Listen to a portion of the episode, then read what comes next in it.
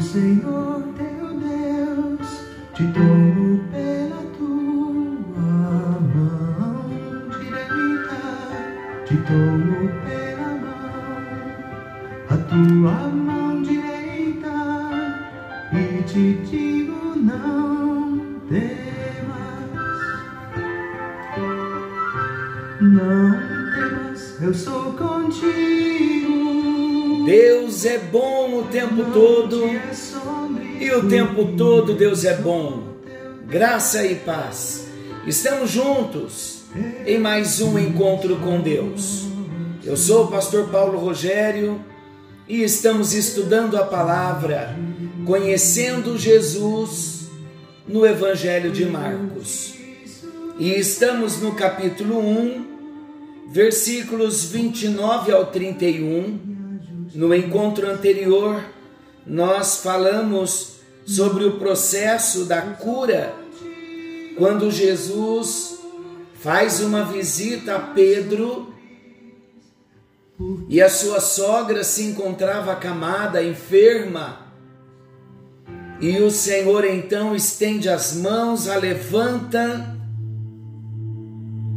e ela é curada e passa a cuidar deles.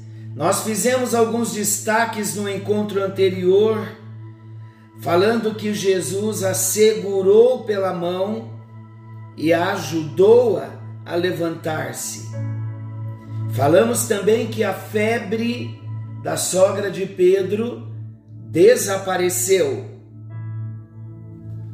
E hoje queremos falar sobre o cuidado que a sogra de Pedro teve com Jesus e com os da casa.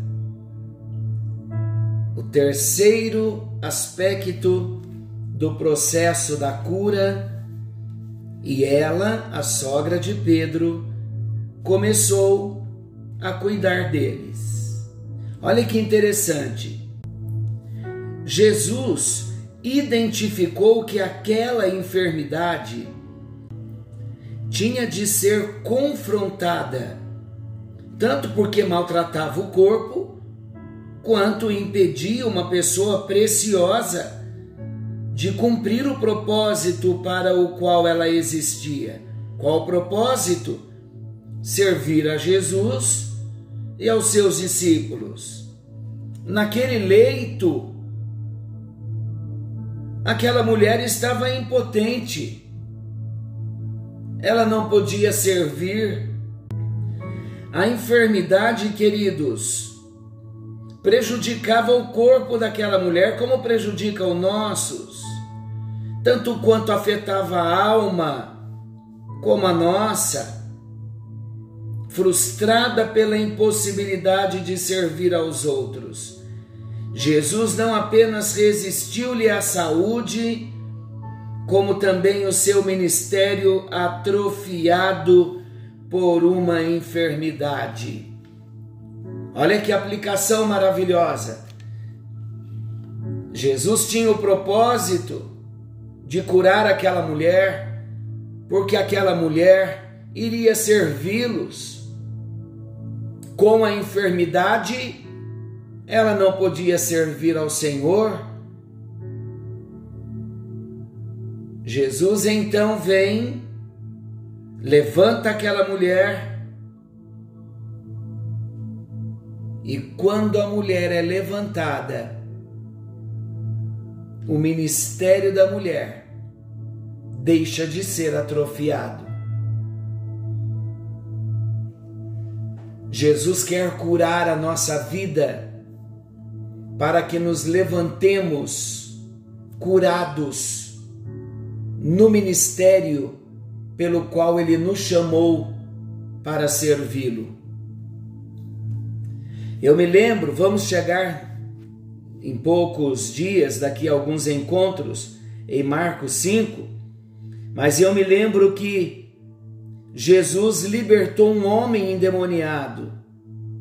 E após a libertação desse homem endemoniado, Agora, esse homem que fora liberto, ele recebe a incumbência de voltar para casa e anunciar aos seus parentes tudo quanto o Senhor havia feito por ele.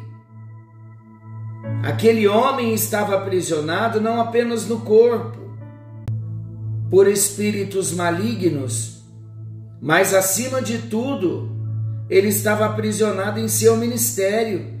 Jesus o libertou no corpo para que ele se tornasse um conquistador de cidades. Nós vemos este aspecto da cura da sogra de Pedro, nesse processo de cura na vida da sogra de Pedro, começou com Jesus tomando-a pela mão, levantando-a pela fé, até que ela desse conta de que já estava curada, a ponto de sentir encorajada a servi-los. Primeiro, teve de se levantar e adotar uma postura de pessoa curada e não mais enferma. Quando adotou essa postura, a febre a deixou. Queridos, eu não estou dizendo que devemos ter uma fé triunfalista, porque nós podemos aprender algumas lições importantes com esse milagre que Jesus realizou na vida da sogra de Pedro. A primeira lição que podemos aprender com a cura da sogra de Pedro é que o Senhor é poderoso para curar, seja qual for a doença, e transformar, seja qual for a situação. Jesus curou a sogra de Pedro e não apenas ela naquele dia. A palavra diz no capítulo 1, versículos 32 ao 34, que Jesus libertou, curou muitas pessoas de toda sorte de enfermidades naquele dia. Libertou endemoniados, curou enfermos. Então, queridos, para Jesus, não importava a natureza das doenças. Jesus curou a todas aquelas pessoas. Em segundo lugar, nós aprendemos também que os cristãos também ficam doentes. Pedro e o seu irmão André eram dois dos apóstolos de Jesus. Mesmo assim, a enfermidade entrou em sua casa. Há muitos exemplos bíblicos de pessoas piedosas e tementes a Deus que foram afligidas por doenças, dentre as quais nós podemos citar o profeta Eliseu no Antigo Testamento, Dorcas no livro de Atos, o próprio apóstolo Paulo, Epafrodito, Timóteo, mas preste atenção comigo. Se é verdade que para o poder de Deus não há doença que resista, também é verdade, meus queridos. Vamos explicar direitinho o que a Bíblia quer nos ensinar. É verdade, sim, que para o poder de Deus não há doença que resista, mas também é verdade que na providência divina, muitas vezes Deus não concede a bênção da cura aos seus filhos. Embora nós não compreendamos os desígnios secretos do Senhor, nós somos confortados em saber que todas as coisas cooperam para o bem daqueles que amam a Deus. Está em Romanos 8, 28. Nós podemos descansar seguros de que nada pode ser capaz de nos separar do amor de Deus que está em Cristo Jesus. É um texto de Romanos 8, 35 ao 39. Em terceiro lugar, a cura da sogra de Pedro e todos os demais milagres realizados por Jesus traz ensinamentos para nós. E é maravilhoso nós conhecermos a palavra de Deus, porque a cura da sogra de Pedro e todos os demais milagres realizados por Jesus nos ensinam que de fato Jesus é aquele em quem se cumprem as Escrituras. Ele é aquele que verdadeiramente tomou sobre si as nossas enfermidades e ele carregou as nossas doenças. Queridos, nós vamos falar com Deus. Apresentamos aqui a cura da sogra de Pedro. E no encontro anterior, e na primeira parte do nosso encontro de hoje, nós citamos que Jesus segurou na mão da sogra de Pedro, ajudou-a a levantar-se. E ela se levantou. E à medida em que ela se levantou, a febre desapareceu. Falamos do exercício da fé. Falamos que ela começou a cuidar deles. Meus amados, quando Jesus não quer curar, muitas vezes nós dizemos: como nós vamos exercer fé e declarar a cura se muitas vezes o Senhor não quer curar?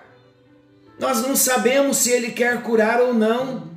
O nosso papel é exercer fé, é confiar, é proclamar o que a palavra de Deus diz, pelas suas pisaduras nós fomos sarados. Agora, se ele vai curar ou não vai curar, já não é alçada nossa.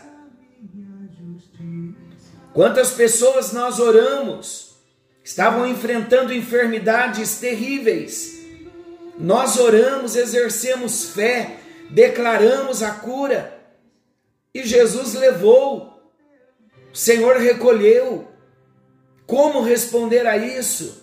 Eu tive um entendimento. O Espírito Santo falou comigo numa situação de perda de um dos nossos membros da nossa igreja. Oramos, confiamos, estávamos crendo em Isaías 53 e eu perguntei, Senhor, nós oramos, a igreja jejuou e mesmo assim o Senhor levou. E o Espírito Santo me disse: o papel de vocês é orar, proclamar a palavra e crer. E o papel de Deus é realizar a vontade dele. O que vai acontecer naquele dia, queridos? O Senhor vai dizer para nós assim: Eu vi a fé que vocês exerceram eu poderia ter curado pela fé de vocês, porque vocês proclamaram a palavra, mas não era a minha vontade curar. Então, queridos, se ele não cura, porque não, ele não tem o propósito de curar. Mas se ele não cura, por um propósito que nós não sabemos pelos seus decretos divinos, isso não quer dizer que nós não devemos orar confiando na palavra e crendo na cura. Continue crendo, continue proclamando a palavra, porque ainda veremos muitos milagres através da nossa fé. Senhor nosso Deus, amoroso Pai celestial, o Senhor cura quem quer. O papel do Senhor é realizar milagres, e o nosso papel é crer e confiar na tua palavra e vamos nos manter assim nesta fé em nome de Jesus. Amém. Amém. E graças a Deus. Deus te abençoe. Continue confiando, continue crendo. Querendo o bondoso Deus, estaremos amanhã de volta, nesse mesmo horário, com mais um encontro com Deus. Forte abraço, fiquem todos com Deus e não se esqueçam: Jesus está voltando. Maranata, ora vem, Senhor Jesus. Algo novo está vindo à luz. Deus abençoe.